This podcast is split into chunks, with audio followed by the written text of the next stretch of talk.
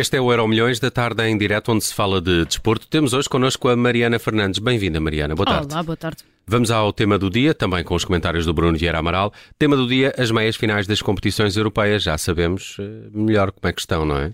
Sim, já temos os quadros fechados, os quartos de final de todas as competições europeias terminaram ontem. Portanto, as meias finais da Liga dos Campeões, da Europa e Liga Conferência estão eh, fechadas, com essa má notícia de que Portugal já não tem qualquer representante depois da eliminação do Benfica com o Inter e do Sporting com os Juventus.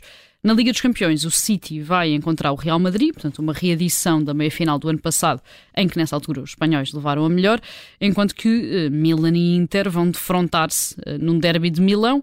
Na Liga Europa, Roma de Mourinho vai cruzar com o Bayern Leverkusen de Xabi Alonso, enquanto que o Sevilha vai à procura de mais uma final da competição contra a Juventus e por fim, na Liga Conferência, o West Ham vai defrontar o AZ dos Países Baixos e o Basileia vai jogar com a Fiorentina. Itália tem uma temporada muito positiva, tem eh, cinco equipas nas meias finais, é o único país com representantes nas três competições. Se formos analisar, a verdade é que existe um finalista garantido na Liga dos Campeões, porque entre Milan e Inter um vai passar à final. Existe a possibilidade de uma final totalmente italiana na Liga Europa, com a Juventus, Juventus, e a. Roma, eh, e a verdade é que na Liga Conferência a Fiorentina também tem essa possibilidade de chegar à final. Portanto, podemos olhar aqui para três finais europeias com um representante uh, italiano. A verdade é que depois, em sentido oposto e um bocadinho ao contrário do que é habitual, a Alemanha tem apenas uma equipa em competição nesta altura, o Bayer Leverkusen, depois do afastamento do Bayern de Munique nos quartos de final da Liga dos Campeões. Acrescentar que uh, o azar do Sporting a nível europeu prolongou-se para hoje e prolongou-se para os Júniores, com uh, os Leões a perderem na meia-final da Youth League, portanto a Liga dos Campeões dos Júniores também, nas grandes penalidades, com o AZ, depois de um empate 2-2 uh, ao fim de 90 minutos, falhando também o acesso à final da competição, que seria inédito. Sabemos que o Benfica e o Futebol do Porto já conquistaram esta Youth League, o Sporting nunca chegou à final, foi aliás a primeira vez que chegou à Final Four e não conseguiu nas grandes penalidades chegar eh, a essa final europeia. Bruno, há algum destaque em particular, eh, principalmente da Liga Europa, que foi até onde Portugal esteve em competição durante mais tempo?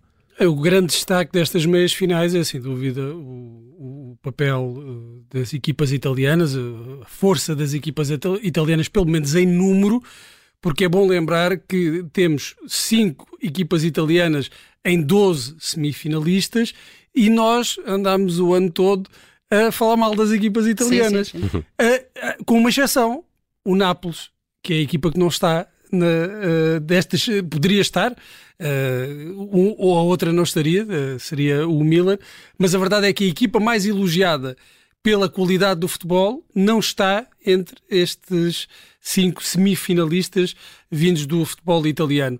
E a grande questão também que se põe neste momento é saber isto uh, é uh, estrutural, vamos ter uh, um ressurgimento do futebol italiano e isto pode ser o início desse ressurgimento ou é apenas circunstancial, uma conjuntura, os astros alinharam-se e os clubes italianos eh, conseguiram, meio por acaso, chegar às meias finais. Haverá aqui, eu creio que, alguns indícios de um ressurgimento, eh, mas não sei se eh, será para dominar o futebol uh, europeu, como por exemplo temos assistido uh, ao domínio do, do, futebol inglês e do futebol uh, espanhol, repartido de, destes dois campeonatos. Não creio que haja essa profundidade para no ano seguinte se repetir esta, esta predominância do, dos, dos clubes italianos. Agora, apesar de todas as críticas que foram feitas, foram uh, com todo o mérito, conseguiram o apuramento com todo o mérito para, para esta fase. E são equipas que, uh, mesmo assim, uh, têm grandes nomes, grandes jogadores, provavelmente não investem tanto como os clubes ingleses, talvez como, não tanto como os, os maiores clubes espanhóis, mas têm muita, muita qualidade nos plantéis e também têm muito muita sagacidade tática, como os eh, clubes portugueses bem puderam comprovar nestas eliminatórias. Falavas do Nápoles, há aqui também uma curiosidade, porque os líderes das principais ligas não estão... Não estão presentes, né, foram todos, quase todos eliminados. Foram sim. quase todos eliminados.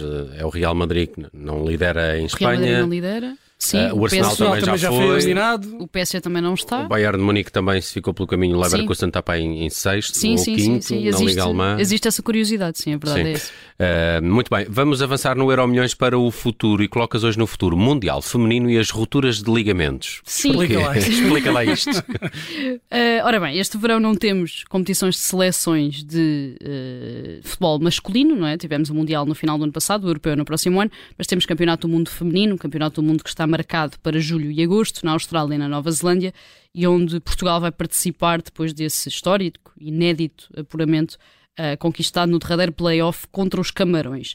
Ora, o que também já se sabe é que três das melhores jogadoras do mundo vão falhar este campeonato do mundo por lesão. Curiosamente, três jogadoras do Arsenal. A Leah Williamson, que é capitã inglesa e que confirmou hoje essa ausência. A Beth Mead, que foi a melhor jogadora do último europeu. E a avançada Miedema dos Países Baixos e todas com a mesma lesão grave, uma ruptura do ligamento cruzado anterior do joelho. Como se sabe, é uma das lesões mais graves que um jogador de futebol pode sofrer, obriga muitas vezes a uma cirurgia, a uma paragem de vários meses, mas tem-se tornado claro uh, que é muito mais recorrente no futebol masculino do que no, masculino, no futebol feminino do que no masculino, e basta lembrarmos de que também há um ano, para além destas três jogadoras, a melhor do mundo, a Alexia Puteias, também falhou o europeu precisamente com este problema.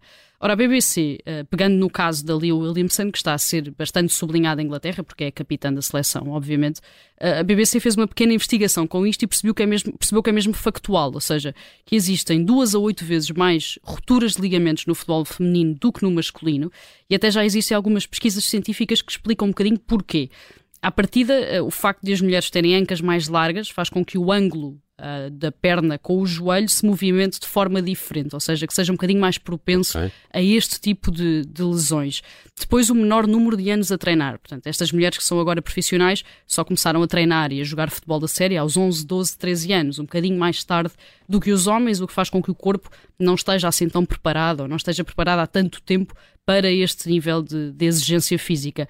E depois existe o pormenor do design das chuteiras, porque todas as chuteiras que as mulheres usam são uh, exatamente com o mesmo design e são desenhadas para homens, ou são desenhadas, foram desenhadas durante muitos anos para homens.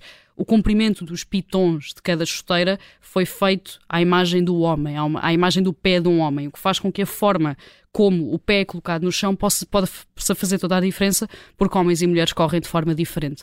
Porque, portanto, a verdade é que existem uh, alguns motivos ou algumas questões até já factuais e científicas para explicar o porquê de as mulheres têm, terem mais propensão para estas lesões tão graves e que tiram durante tanto tempo os jogadores dos relevados. Bruno, bora um, fundar uma marca de desporto que faça chuteiras só para mulheres, pensadas Já- e desenhadas isso, para isso. Isso já deve ter sido pensado, não? Já, já A deve questão- haver alguém a A desenvolver. questão dos equipamentos já começou, ou seja, creio que o ano passado no Europeu foi a primeira vez que existiu uh, um Europeu, uma grande competição feminina, em que todos os equipa- equipamentos foram uh, desenhados especialmente para mulheres, porque até aqui uh, as mulheres usavam os equipamentos dos homens, portanto largos, sem serem adaptados ao corpo da mulher.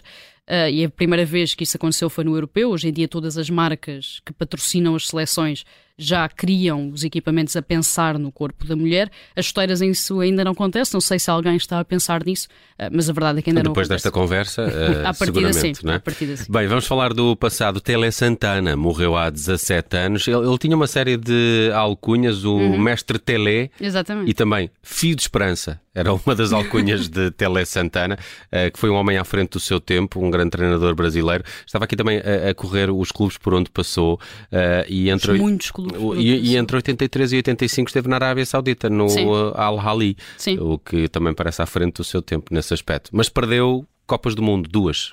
É, é exatamente essa a questão. Uh, Também ele- tem alcunha de pé frio. não é? Sim, exatamente. Ia pegar por aí, tem essa grande alcunha uh, de pé frio, porque a verdade é que treinou uh, duas das melhores seleções do Brasil, pelo menos em termos uh, práticos, digamos assim, o Brasil de 82, o Brasil de 86, com Zico, Sócrates, Careca, Falcão, mas ficou com essa fama de pé frio, perdeu a final de 82 para a Itália, em 86 foi eliminado logo nos quartos de final uh, com França.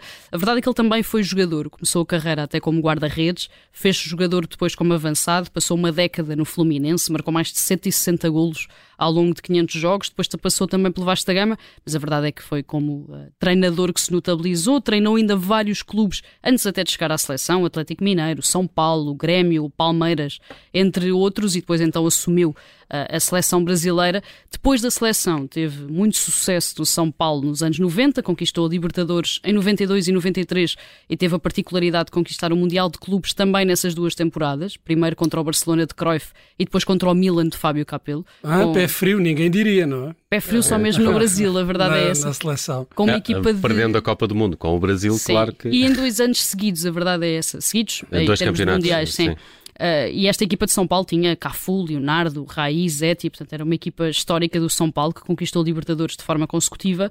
É tido como o reinventor do joga bonito brasileiro, a ideia de que jogar bem e bonito é uma condição necessária para se vencer, ou seja, alguma ausência de pragmatismo, a rejeição da teoria de que até se pode jogar mal e feio desde que se ganhe.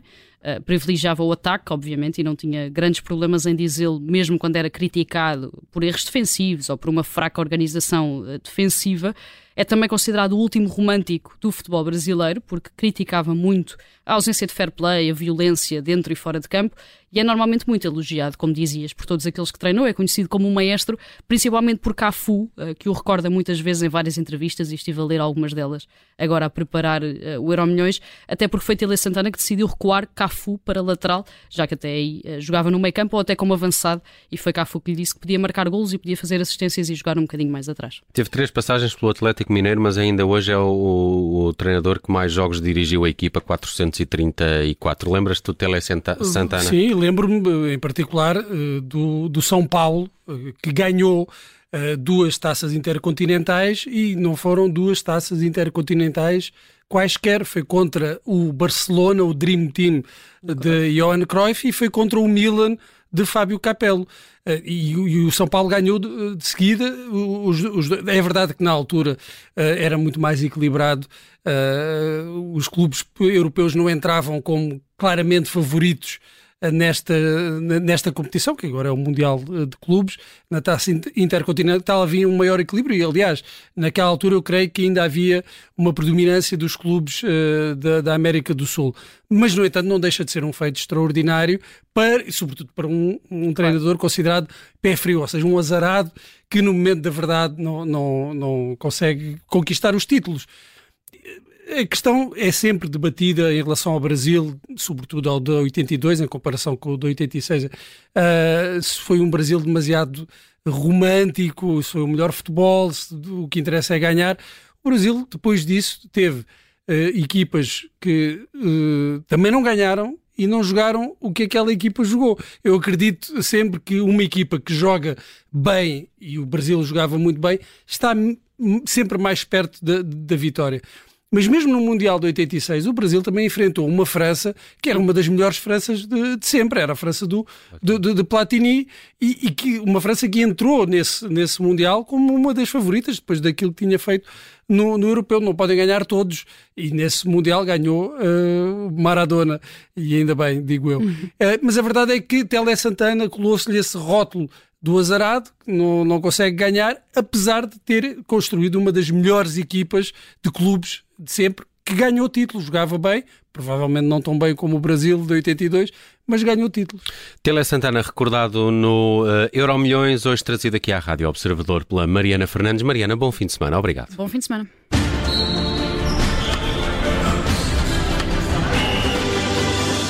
Rádio